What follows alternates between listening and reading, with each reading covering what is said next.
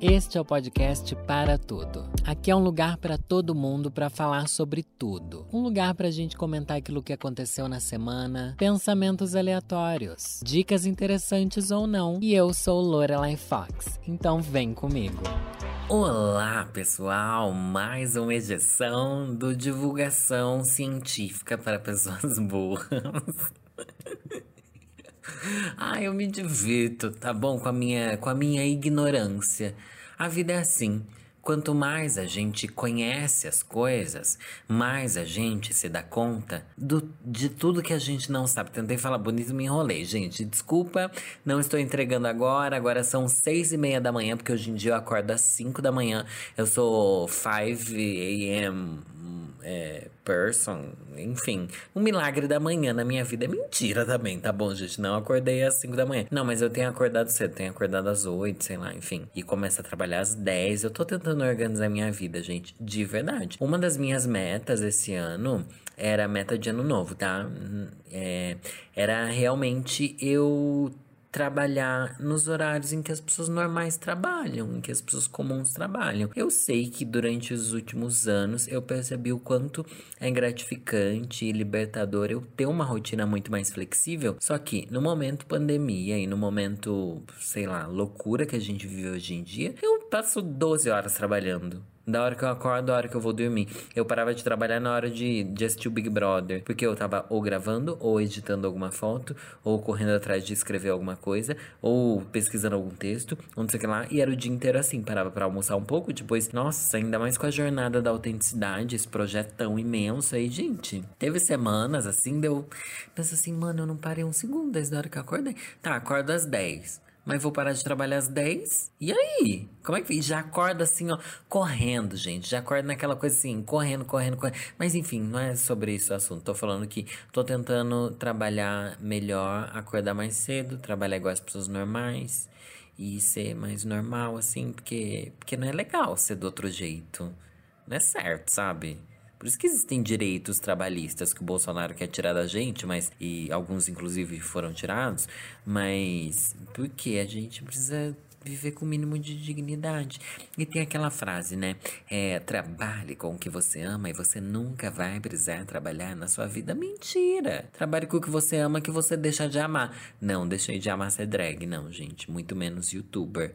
Só que você tem uma outra ótica e uma outra percepção sobre a realização desse trabalho, viu? Então você que sonha em trabalhar com aquilo que você mais ama, não sei o que lá, não sei o que lá, vai com calma. Porque enquanto você ama a coisa que você que você ama, né? Enquanto tem amor na coisa que você faz aí, muitas vezes é porque não tem obrigação envolvida. É porque você tem ali a, a disposição, o livre-arbítrio de fazer ou não fazer esses hobbies, né? Principalmente quando se transforma um hobby num trabalho, eu acho que tem um grande risco de você pensar, putz, Hoje em dia eu já não gosto mais de algo que eu amava antes. E é engraçado que quando a gente é influenciador digital, as pessoas pedem pra gente colocar tudo, tudo que a gente gosta dentro das nossas redes sociais. Tipo, ah, eu tenho. Eu desenho. Faz vídeo desenhando. Eu, eu gosto de jogar videogame. Lorelai, por que você não faz gameplay? Ah, eu gosto de fazer skincare. Lorelai, cadê a sua rotina de skincare? Ah, eu fui no shopping fazer compras. Lorelai, por que você não mostra as comprinhas que você fez no shopping? Ah, eu gosto de visitar meus pais. Por que você nunca mostrou seus pais no canal? E assim a gente vai levando tudo da nossa vida para a internet. E não vou dizer que isso transforma tudo numa coisa ruim, mas muda a nossa relação com essas coisas, gente. Muda demais. Quando tudo se torna uma divulgação no seu canal, é, muda. Por isso que eu, eu já pensei muito em fazer gameplay de verdade, já que é algo que eu gosto bastante, né? Eu gosto bastante de jogar videogame, jogo bastante. Só que eu pensei assim, nossa, mas daí será que, que vai se tornar uma coisa cansativa, sabe? Igual hoje pra eu me maquiar.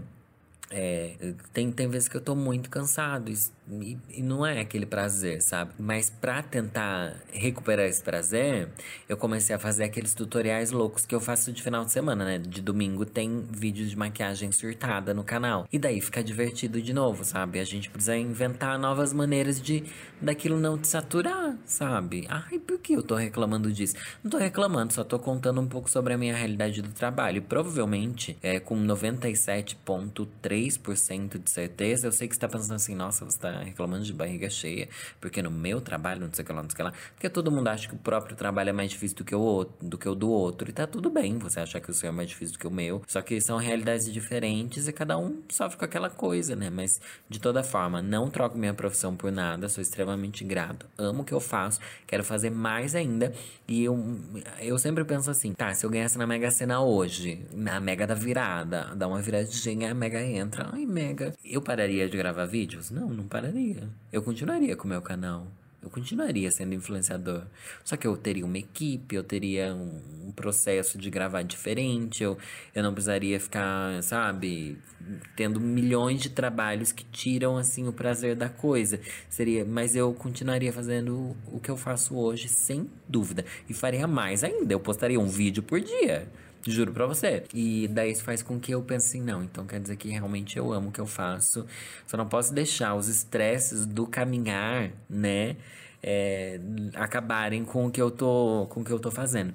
E eu não acredito, gente, que a gente tem que amar o nosso trabalho, não. Não tem, gente. Isso daí é uma ideologia de gente, de filhinho de mamãe, tá bom? Porque quando a gente precisa trabalhar, você tem que trabalhar, bicha tem que trabalhar. Já tive namorada, eu acho que eu já falei isso aqui, né? Ah, eu detesto quando eu falo isso. Todo episódio eu falo assim, não, não vou falar, eu acho que eu já falei, porque toda vez eu, eu solto essa frase em algum momento. Mas é porque é uma conversa interna, tá bom? Isso daqui é sempre uma conversa interna. Eu tenho alguns dos meus ex-namorados, enfim, não queriam trabalhar com nada que não fosse aquilo que eles mais gostavam. Achava aquilo tão absurdo. Então, tipo, nossa, mas você vai ficar dependendo da sua mãe. Tipo, você vai ficar. Você vai passar sua vida fazendo o quê? Você não vai fazer nada, você vai tirar dinheiro da onde? Você vai conquistar o quê? Você pode conquistar tantas coisas a mais enquanto você, enquanto você trabalha com outras coisas e você não precisa amar. Claro que você não pode ter um emprego abusivo e tal, mas, mano, bora trabalhar, sabe? Porque eu acho que o trabalho é uma coisa. É, é cafona também, mas eu, eu acredito piamente que o trabalho dignifica o homem que a gente aprende muito trabalhando, sabe? Que a gente se conhece como pessoa, que a gente aprende a socializar, que a gente aprende a cumprir metas, horários, que a gente aprende, né, mais sobre a sociedade, sofrendo mesmo, gente. E outra, tem que trabalhar, bicho. Ai, não gosto de quem não trabalha, a verdade é essa. Não gosto de quem não trabalha, quem, assim, quem é muito... Ai, não sei, não gosto, não gosto. Passou um avião aqui agora. Não, não é um avião, gente. É um helicóptero. Ai, um helicóptero passou. Mas então, às vezes quando passa um avião, assim, eu moro num prédio bem alto e, e às vezes quando eu escuto barulho de avião, eu fico pensando, mano, e se esse avião bate no meu prédio? E se acontece aqui, Torres Gêmeas? Torre, Torres Gêmeas Lorelai Fox aqui dentro. O que acontece? Eu sempre tenho isso. Tenho essa brisa do avião batendo no meu prédio e tenho a brisa do prédio caindo. Vocês têm a brisa do prédio caindo? Eu tenho várias brisas sobre o prédio. Ai, gente, comecei a entrar nesse assunto porque eu ouvi o barulho do helicóptero, olha só. Mas eu tenho a brisa do prédio caindo. Às vezes eu tô tipo lá, tá lá é, sentadinha no seu trono, fazendo um xixizinho ali, ou número dois, com seu reloginho biológico em dia, ali no, no Twitter, enquanto você tá ali, né, descendo a timeline. Às vezes eu escuto algum barulho. Pode ser ou o cano, é, enfim, o encanamento, ou qualquer barulho de alguém arrastando uma coisa no andar de cima, não sei. Depois você, tá, e se esse barulho, na verdade, for o prédio caindo? Tipo, o prédio pode cair, sabe? Eu tenho muito essa brisa de prédio caindo. O que, que eu faço? Tipo, gente, cai, caiu o prédio. E aí? O que, que, vai acontecer? E tem outra brisa que eu quero que você que mora em prédio, porque eu nunca morei em prédio, né? Só aqui em São Paulo eu comecei a morar em prédio. Os outros 20, os outros 30 anos da minha vida eu morei em casa normal, né? Casa, casa, enfim. E daí eu tenho a brisa de que às vezes a gente pensa assim, nossa, é, assistir um filme de terror, tô com medo porque tô sozinho em casa. Meu amor, quem mora em prédio nunca tá sozinho. Tem gente em cima, tem gente embaixo, tem gente do lado. Daí eu penso assim, eu moro no andar alto. Tem dezenas de pessoas embaixo de mim. Às vezes eu durmo, tipo, eu tô na cama assim, deitado. Ali é meu meu quarto, assim. Eu penso, nossa, tem uma outra cama embaixo de mim com pessoas deitadas. E embaixo tem outra cama com pessoas deitadas também. E tem várias camadas de pessoas e pessoas e pessoas e pessoas e pessoas. Tem muita gente junta. Daí eu pensei, nossa, eu não tô sozinho aqui. Tipo, a, a, um metro e meio acima de mim tem outras pessoas. E daí por isso que eu já falei aqui que eu escuto os vizinhos, as crianças aqui de cima correndo, assim. É, é engraçado porque elas não fazem isso o dia inteiro. Tem um horário do dia que elas correm. Não sei se elas estão na escola, mas acho que não, por causa da pandemia. Enfim, não entendo. Eu fico tentando decifrar, sabe, a vida de cima. E daí eu penso assim, ai, que bonitinho, tem vida aqui. Não tô sozinho, assim, sabe? Não é esse isolamento. Daí não é ruim para mim. Igual o vizinho de baixo que toca violão. Eu só me irrita daí quando eu vou estar tá gravando um vídeo, alguma coisa assim, começa a tocadeira de violão. Ele eu penso assim, ah, saying I love you. It's not the words I wanna hear from you. Daí toca o violãozinho ali, daí eu fico assim, ai, tem alguém aqui do meu lado. Não sei quem é, não sei. E quando sobe aquela marafona de maconha, porque é maconheiro vizinho de baixo, viu? Essa daí, ó, acende o beck ali, a Rihanna come solta. E daí eu penso assim, ai, que engraçado, tem, tem, tem vida. Tem muita vida. Daí, nossa, né, que... que... Eu exagero tanto. Gente, mas eu sou assim. Eu sou essa pessoa exagerada e que pensa desse jeito, tá bom? Ai, se eu entrasse no Big Brother, como seria, né? Uma vergonha eu pensando nessas coisas. As reflexões sobre as camadas de pessoas num prédio. Mas eu comecei esse episódio falando que era um episódio de divulgação científica, eu não cheguei na ciência até agora, né? Mas então, já falei para vocês seguirem lá no Twitter o biólogo Sérgio Rangel. Vocês lembram do Sérgio Rangel, gente? É arroba biólogo Sérgio Rangel no Twitter. Ele era um biólogo que trabalhava no programa da Eliana quando eu era criança, sabe? E era muito legal. Ele levava os bichos e, e explicava dos bichos, assim, bem biólogo de verdade, desses, assim, bichentos, sabe? Dessa pessoa que mexe com os bichos, assim, que não tem medo dos bichos. É, e legal, é sempre muito simpático. Enfim, ele criou um Twitter e ele posta bastante no Twitter dele. E eu acho que é ele mesmo que posta, sabe? Ele já é um senhorzinho e tal tal. Mas dele pôs, eu vou aqui, olha, agora a gente vai entrar numa brisa que a gente vai longe aqui, tá bom, gente? Mas é uma brisa maravilhosa que eu tive. É assim, ele postou o seguinte tweet: Bom dia. Hoje acordamos com os macacos prego tocando terror por aqui. Os cães desesperados para pegá-los.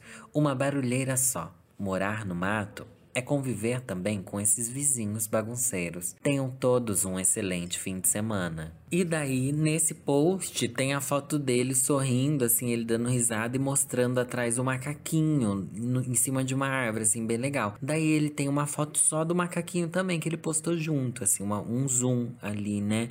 E o macaquinho, ele tá, assim, olhando Ai, é muito fofo. Gente, eu adoro macacos. Eu acho macaco um bicho assim, olha, muito excelente. Eu acho que é um bicho que entrega ali tudo que a gente espera de um bicho. Porque tem carisma, tem pelo, tem raciocínio, tem expressividade, tem ancestralidade, né? Porque ele é nosso ancestral. Só sei que as pessoas começaram a comentar bastante que o macaquinho parecia que estava dando risada. E realmente lembra um sorrisinho de macaco nessa, nessa foto ali. Daí ele postou assim, logo em seguida. Só um recado sobre a minha última postagem. Olha, fomos canceladas pelo sorriso do macaco aqui, gente. Não antropomorfizem os animais. O macaco prego não estava sorrindo para a foto. Eu olhei e pensei assim, nossa, mas qual o problema de achar que o macaco estava sorrindo para a foto, sabe? Tipo, ele estava ali sorrindo dentro da nossa leitura do que é um sorriso, ele estava sorrindo. Então, assim, nossa, existe essa problematização dentro do mundo da biologia sobre antropor, antropomorfizar animais, que tipo a gente olha para os animais e reconhece traços humanos nele, né? Existe isso. Que tipo às vezes você olha para uma caixa de sapato, você vê um rosto, às vezes, você, né, a gente tem esse padrão de comportamento de reconhecer rosto, reconhecer feições em tudo e nos animais animais, não seria diferente. Eu entrei aqui nesse negócio e comecei a ler. É, deixa eu ver aqui. Teve uma pessoa que explicou bem explicado. Aqui achei. Em linhas gerais, a antropomorfização. Ai, gente, é difícil essa palavra. Antropomorfização não leva em conta as particularidades dos organismos não humanos. Há um problema parecido em assumir que os seres humanos não possuem características únicas, pode rolar uma imposição possivelmente problemática de valores. Daí as pessoas explicam que os animais têm respostas diferentes das nossas. Daí eu juro que eu pensei assim, tá bom, eu entendi que, tipo, ele não sorri daquele jeito, não é assim que o bicho sorri. Mas ele pode sorrir de outro jeito. Daí eu comecei a me perguntar assim, gente, os animais sorriem?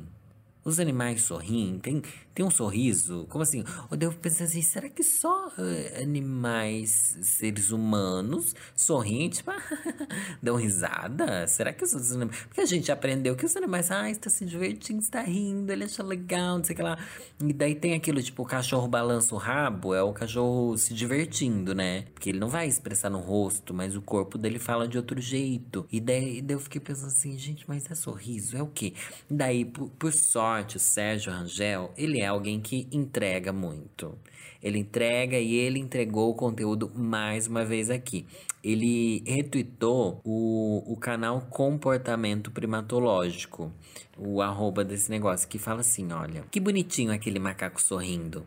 Entendam, se os macacos sorriem neste banner da Sociedade Brasileira de Primatologia. Nossa, gente, muito chique. Eu tô me aprof... Hoje eu trouxe aqui o conteúdo, tá? Macacos sorriem Tá, vamos lá. Um dos tipos de imagem de primatas mais compartilhada nas redes sociais são macacos mostrando os dentes, como se estivessem sorrindo e felizes. Gente, quem que nunca viu macaco sorrindo? Até o macaco lá do Aladdin tem, tem foto dele sorrindo. Entre humanos, o sorriso normalmente demonstra felicidade, afeto e outras emoções positivas. Às vezes é porque a gente tá doida mesmo, né? Mas nos outros primatas e quase todos os mamíferos, mostrar os dentes é um comportamento agressivo ou de defesa. Meu Deus, gente, daqui eu já comecei a entender tudo. Daqui começou, sabe quando você tá naquele assistindo aqueles filmes que no final a coisa começa todos os fatos do filme inteiro começam a se interligar, daí aqui, nos macaco prego, por exemplo, essa risadinha significa medo ou submissão. Daí tem uma fotinha do, do, do macaquinho prego sorrindinho assim. Quando o macaco prego, prego está fazendo essa cara, ele não está feliz. Ele está com medo. Às vezes, ele está apavorado. Meu Deus, eu pensei assim, gente, a problematização é: a gente vê o macaco sorrindo e pensa assim, nossa, ele está gostando. E na verdade, ele está em pânico. Ele odeia você. Então, naquela foto em que o Sérgio Rangel mostrou, não era um macaco prego, né? Mas era um macaco que estava sorrindo, entre muitas aspas. Na verdade, o macaco estava com ódio no coração. Daí a gente pensa assim: ah, o macaco está sorrindo, eu vou lá pegar ele. Daí você pega o macaco, daí você maltrata o macaco, o macaco continua sorrindo, só que na verdade o sorriso dele é o sorriso de ódio. É o sorriso do brasileiro, tá bom? O brasileiro ri de ódio, né, gente? Sabe que é assim que a gente funciona. Eu, pelo menos, funciono assim. Mas daí a pergunta que eu lancei é, né? Os macacos sorriem? Existe um sorriso de macaco? E explicaram. Foi tudo muito bem explicado aqui para Lorelai Fox. Mas então, qual a cara alegre dos macacos? São várias, mas uma das mais comuns é a cara de brincadeira, com boca aberta relaxada e mostrando só as pontas dos dentes. Viu a diferença? Consegue distinguir? Daí é que eles colocam uma fotinha do macaco com a boca aberta. Ah, ah, ah, e, tipo, ele não está tentando mostrar os dentes, né? Eles falam assim, ó, não se engane, macacos sorrindo não estão felizes. Muito pelo contrário. Gente, daí é aquela coisa, eu sempre quis ter um macaquinho, mas é errado, né? Ter um macaquinho, né? É, tem gente que tem autorização para ter macaco e tal, é tipo, legalmente. Vamos pensar em vias legais de ter um macaco. Eu acho que tem, né? Como ter um macaco legalmente, não sei. Mas mesmo assim, eu penso assim, ai, gente, mas macaquinho não vai querer, né? O que, que os animais querem, né? Tô entrando aqui numa pauta sobre veganismo, alguma coisa assim. Não quero me aprofundar porque eu não entendo nada desse tema. Mas, tipo, o que os animais realmente querem? Não dá para saber. A gente só pensa no que o animal, o ser humano quer. E, e, e a problemática toda foi que a gente jogou para cima dos macacos aquilo que a gente acha que é uma coisa que os animais devem querer ou devem fazer, né? Isso é, isso é completamente bizarro. E é a cara do ser humano fazer isso, né? É a cara do ser humano. Daí eu estava lendo uma revista, deixa eu ver aqui, revista Seleções. Nossa, gente, Sabe essa revista Seleções? É muito clássica. Meu meu pai lia muito a revista Seleção que ele comprava em sebo, geralmente. E meu pai trabalhava como carteiro, né? Ele, ele, ele conseguia pegar revistas que, que voltavam dos assinantes, assim, eles iam jogar fora, meu pai pegava para ler. E, enfim, cresci lendo a revista. Lendo não, né? Vendo meu pai ler a revista Seleções, eu lia também, né? Um pouco, pelo menos. Daí tem aqui uma matéria sobre várias coisas que, que o ser humano. É, como é que é? Como é que eu posso explicar sobre o que é essa matéria que eu nem sei? O seu corpo admirável. Né? Sobre coisas que o corpo do ser humano tem e a gente não sabe. Daí tem aqui, ó, mão dominante. Outros animais, como ursos polares e chimpanzés, também têm um lado dominante, mas essas espécies se dividem meio a meio entre direito e esquerdo. Os seres humanos são os únicos que, como espécie, mostram uma tendência acentuada a favor de uma das mãos. 90% de nós somos destros e os cientistas não fazem ideia do porquê. Meu Deus, eu achei isso. Ah, eu vou até anotar aqui que eu disse no podcast, mas eu achei essa, essa, essa informação tão bonita. Eu fiquei muito curioso, porque, tipo, os ursos polares e os chimpanzés. Só esses dois, tipo. Quem que ia imaginar que o urso polar e o chimpanzé iam ter alguma coisa de comum, inclusive em comum com a gente, né? Só que daí o ser humano, a maioria da gente é destro. E ninguém sabe por quê. Como é que ninguém sabe? Não parece uma coisa meio óbvia de se saber por quê? Tipo, porque um lado do seu cérebro, não sei o que lá, não sei o que lá. Eu achava que tinha uma explicação científica, mas aqui eles estão falando que não sabe por quê. E essa revista é nova, é do ano passado, né? Mas não sei se de um ano para o outro descobriram por que as pessoas escrevem com a mão direita a maior parte das pessoas, enfim. E quem é ambidestro, então você é o quê? Aliás, você que tá me ouvindo. Ai, gente, dessa coisa de usar uma mão, usar outra já lembra outras histórias, né? Mas não quero falar sobre essas coisas aqui, porque eu acho que pode ser um pouco pesado pro meu público. Mas tem gente que usa uma mão para uma coisa, outra mão para outra, mas daí a ambidestra é muito estranho. Tem um amigo meu que desenha com as duas mãos, daí eu fico assim, mano, isso daí é muito bizarro, você é doidão, você é doidão, mas sem dúvida é uma pessoa evoluída, sem dúvida é o futuro da humanidade, é isso, gente. O futuro da humanidade é você conseguir escrever. Na verdade, eu acho que o futuro da humanidade é você conseguir escrever com o pensamento, né? Eu sempre penso isso. Gente, às vezes eu queria muito conseguir fazer coisas com o meu pensamento. Tipo, imagina só uma tela de computador e você conseguir mover tudo ali com, com o seu pensamento. é o cúmulo da preguiça, né? O computador já é algo que você fica sentado. A única coisa que você tem que fazer é mover levemente sua mão num mouse. E daí, tipo, você não quer nem fazer isso. Ah, eu não queria. Eu não queria porque eu acho que o poder do pensamento seria muito mais rápido, entendeu?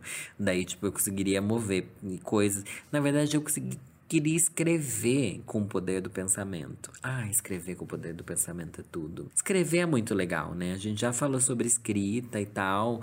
É, já falamos aqui sobre escrita? Eu tô confundindo com o vídeo do meu canal sobre coisas de gente brisada, não sei. Mas eu acho que que escrever com o poder do pensamento, eu penso muito sobre isso, sabe? Tipo, ou pelo menos olhar as teclas. Não, olhar as teclas seria bizarro, né? Não, assim, não seria legal, não. Mas é, escrever com o poder do pensamento seria maravilhoso. O que dá para fazer hoje em dia é você falar e daí o computador ele transcreve, né? Assim que se fala, transcreve ali o que você disse, o que ajuda bastante, só que eu não tenho essa intimidade. Eu não tenho. Minha televisão, ela tem o botão de você falar, tipo, eu tô lá na busca do YouTube, dá para eu falar com o controle remoto, ele escreve ali, escreve bem, mas geralmente eu não faço, eu me sinto meio incomodado. Vocês se sentem incomodados em falar com, com objetos inanimados? Assim, tipo, falar com a Siri. Eu nem deixo a Siri habilitada, eu não sei usar a Siri. Eu fico meio me sentindo meio idiota falando com a Siri. Daí eu tenho um negocinho do Google no meu quarto, né? Daí, tipo, hey Google, que horas são? Aí as únicas perguntas que eu falo, hey Google, que horas são? Hey Google, clima hoje. Só. É só sobre isso que eu pergunto. Eu não tenho outra conversa com o Google. E essas coisas de inteligência digital, essa é meio burra, né? É uma burrice digital, na verdade, porque elas nunca são muito inteligentes. Eu achava que seria assim, tipo, nossa, realmente dá para você conversar e elas entendem as perguntas de verdade, mas não. Às vezes você faz uma pergunta, a mesma pergunta de um jeito, você faz de outro, um pouco diferente, ele já não estou conseguindo entender. Ela já dá uma respostinha assim, tipo, ai, blé. Daí às vezes eu falo, ah, não, tem outra coisa que eu falo com o Google do meu quarto, que eu falo assim, ai, hey Google, tem que falar hey Google para ele acender, tá? Hey Google, não é propaganda desse daqui não, tá? Mas eu gosto bastante do negocinho do Google, não tenho a Alexa. Alexa, Alexa não tenho, mas o negócio do Google eu tenho. Porque eu ganhei do Google. Você acredita que eu fui no evento de lançamento disso lá no Google? Nossa, foi muito chique. Deus, eu muito blogueira. Acho que foi um dos últimos eventos que eu fui no Google, inclusive. Mas enfim, daí eu falo assim: Hey Google, coloque o alarme para as 8 da manhã. Daí ela fala, ok. Às vezes ela fala um ok. É... Que eu penso assim, nossa, como você é grossa. que eu pensei, nossa, ok. Ai, desculpa, tá bom? Não quis chamar você depois do seu expediente. Que eu me sinto assim, às vezes, com ela. Tipo, chama você agora, não sei o quê. E eu penso também que ou essas tecnologias inteligentes são burras, ou na verdade eu sou burra. Aqui sabemos que na verdade eu sou burra, porque eu não tenho a capacidade de, de realmente saber usar elas. O César, que. Ai, gente, eu falo tanto do César aqui. É porque vocês têm que entender. As únicas pessoas que eu tenho em São Paulo são o César e os meus do Diva Depressão tá bom? Não tenho mais amigos, eu não tenho. Tenho amigos, mas próximos, assim, que eu converso todos os dias, eu não tenho, só eles. E pessoas que eu vi bastante aqui, desde que eu me mudei para São Paulo, só né? Morei com o César, mas enfim. O César, ele realmente consegue usar bastante essas coisas. Ele sabe dar ordens para essas coisas digital, que eu não sei. Eu não sei, tipo, ai, o que até que ponto dá para se pedir alguma coisa para essas coisas? Em vez de eu testar, de eu, de eu explorar, não, eu fico meio com medo, porque eu vou falar com o objeto ali e vou pensar, tipo, gente, não quero, não quero. Eu me sinto meio constrangido, como se o objeto fosse uma pessoa. Lembra o episódio aqui que eu falei de showbiz? Eu acho que o futuro é meio isso, né? O, o sonho do homem é criar uma inteligência artificial realmente semelhante à nossa, né? O que eu acho muito impossível e bizarramente perigoso. A gente que assistiu Matrix e qualquer uma outra dessas coisas, a gente sabe o quanto isso daí pode ser perigoso. Mas eu não Ai, eu não sei. Não sei até que ponto isso pode ser positivo, pode ser negativo. Queria um nenenzão digital. Nossa, tem aquele filme. Como é que é aquele filme, gente? Você tem que ver. Aqui agora é o bloco de indicações, tá bom? Tá louca, não existe esse bloco, mas eu criei aqui como se tivesse existido, tá bom? Indicações de Lorelai. Acho que é Her o nome. É Her o nome? Deixa eu ver aqui. Filme Her. Hey Google, a louca. Filme Her. Aí, ó, se eu tivesse ditando com o poder da minha mente, já. Só que a questão é, nossa mente pensa tão mais rápido, não vai ter tecnologia bastante que consiga, né, adentrar. Ah, aqui é esse filme mesmo. Que consiga digitar tão rápido quanto a gente pensa. Mas enfim, tem no, no Prime Video, vi aqui no Google, o nome do filme é Ela, ou Her né? Que é uma sociedade que tem essa inteligência artificial assim, mas é num nível bem bizarrinho, gente. E é um filme que você fica assim, putz meu Deus. E é um filme todo estranho. E tem um cara, assim, que todo mundo acaba se identificando. Todo mundo nesse mundo líquido, pós-moderno, sabe? A, amor líquido e líquido e não sei o que lá. E leitinho na boca e periquiteca. A gente se identifica muito. Então, assista esse filme. É, tem no Prime Video aqui que tá aparecendo. Deve ter em outros lugares também. É, dá pra você comprar pelo Google. Também muitos filmes que tem nessas coisas, gente. Quando eu quero ver, eu compro compro no YouTube, tá bom? Se não tiver assim, daí dá pra ver pra sempre e tal. É muito bom e tudo bom. E esse ator é um nenenzão, hein? Esse ator é um nenenzão. Ai, gente, eu queria falar pra. Não, já acabou o podcast deixar o próximo assunto para o próximo assunto. E antes de mais nada, quero pedir para você realmente compartilhar esse podcast com alguém. Hoje, nossa, hoje eu fui longe, né? Eu nem lembro tudo que eu falei aqui. É que eu me desviei muito do assunto. O assunto era, eu tinha até separado outros fatos interessantes sobre, sobre o corpo humano que saíram nessa matéria. E, enfim, eu ia comentar mais sobre chimpanzés e bichos legais, assim, que que provavelmente odeiam seres humanos. É aquela o planeta dos macacos, né? Se os macacos pudessem, eles davam um, um reio na gente. Tá errado, eles não iam tá, porque a gente só destrói aqui no Brasil os Salles, tá louca? Tá destruindo a Amazônia, meu filho. Para de destruir, por favor, por favor, socorro. Mas tá, divulga aí o podcast pros seus amigos, para alguém que vai gostar. E por favor, dê estrelinhas no podcast. Não sei onde você ouve o podcast, mas seja lá onde você ouvir, avalie positivamente. Obrigado. E hoje eu vou ler um. Como é que chama? Isso daqui é uma coluna da revista Simples, escrita pela Paula Abreu, tá? Vou ler aqui o que ela escreveu na Vida Simples de 2018, gente, que antigo. Eu escolhi esse texto, gente, porque ele foi um dos que eu li no, nos últimos tempos pesquisando sobre autenticidade. É, e esse texto fala exatamente muita coisa que eu já falei na minha jornada da autenticidade. E tô pesquisando bastante sobre isso porque vem aí um livro sobre a jornada da autenticidade. Vamos lá. O nome é Revista Simples.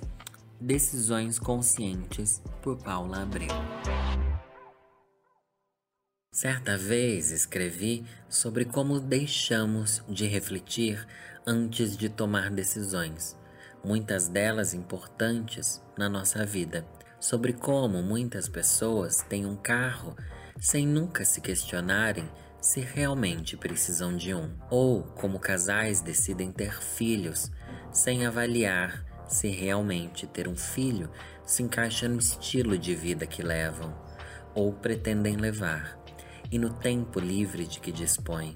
Por conta desses questionamentos, uma leitora me escreveu o seguinte: Nossa, mas se eu for pensar a cada vez que for tomar uma decisão, não vai ser muito cansativo? De fato, começar a fazer escolhas conscientes pode ser um tanto cansativo no começo. Muitas coisas na vida são assim. Pense em um bebê aprendendo a andar.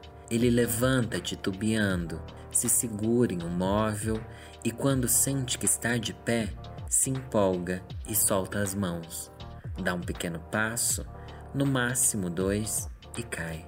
Mas, em seguida, levanta e recomeça, centenas de vezes.